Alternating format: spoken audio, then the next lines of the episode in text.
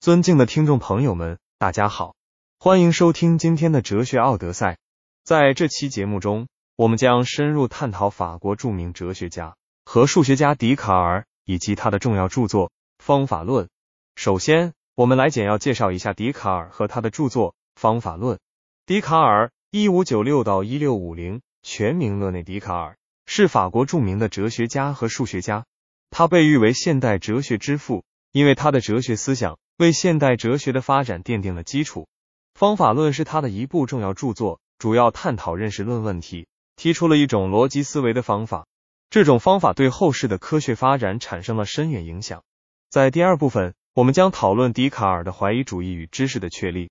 笛卡尔在哲学上是一位怀疑主义者，他认为要确立真实可靠的知识，首先必须对一切认识进行怀疑。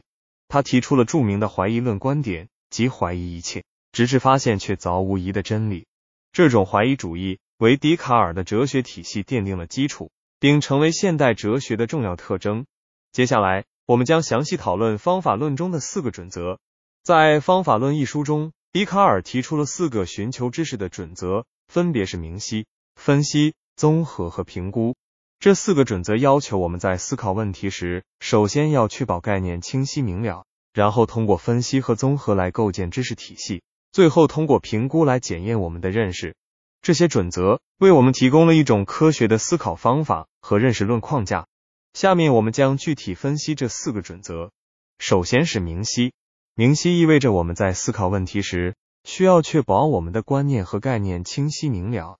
我们要避免使用模糊、不明确的概念，以确保我们的思考过程具有严密性。举个例子，当我们讨论美的概念时，我们需要明确指出。我们所讨论的美是指外在美、内在美还是其他类型的美？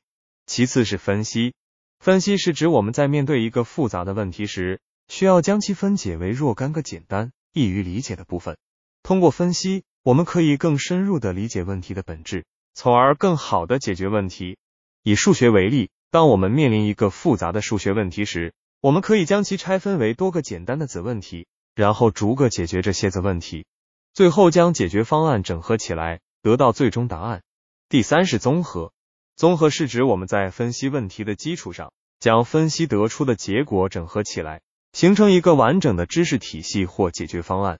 综合要求我们具备将不同领域的知识和观念结合起来的能力，从而形成一个更为全面和深入的认识。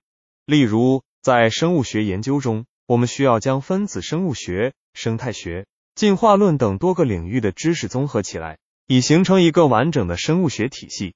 最后是评估，评估意味着我们需要对我们的认识进行检验和修正，这需要我们具备批判性思维能力，对我们的知识和观念进行客观、公正的评价。评估有助于我们发现知识体系中的漏洞和错误，从而不断完善和丰富我们的认识。例如，在科学实验中，我们需要对实验结果进行严格的检验。以确保得出的结论是正确和可靠的。接下来，我们将讨论笛卡尔的思维实验。我思故我在。在笛卡尔的哲学体系中，他提出了一个著名的思维实验，即我思故我在。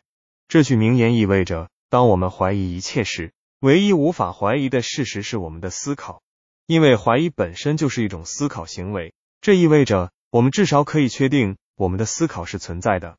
通过这个思维实验。笛卡尔为他的哲学体系奠定了一个坚实的基础，即主体的存在。现在，我们来探讨一下方法论在科学与哲学领域的影响。首先，笛卡尔的方法论对科学发展产生了深远影响。他的四个准则为科学家们提供了一种科学的思考方法，使得他们能够在研究中更加系统的分析问题、整合知识和评估结论。这种方法论在物理学。生物学、数学等领域都取得了显著成果。同时，笛卡尔的怀疑主义精神也鼓励科学家们对现有知识保持怀疑和批判，从而推动科学的不断发展。其次，在哲学领域，方法论也产生了重大影响。笛卡尔的怀疑主义以及他的“我思故我在”的思想，为现代哲学的发展奠定了基础。他强调个体主体性以及主观性的重要性，为后世的哲学家提供了一个新的视角。此外，他的方法论也为后来的哲学家提供了一种解决哲学问题的途径。使得哲学研究变得更加严谨和系统。在第六部分，我们将讨论现代哲学与科学对笛卡尔方法论的评价与反思。虽然笛卡尔的方法论对科学和哲学产生了深远的影响，但现代哲学家和科学家对其也提出了一些批评。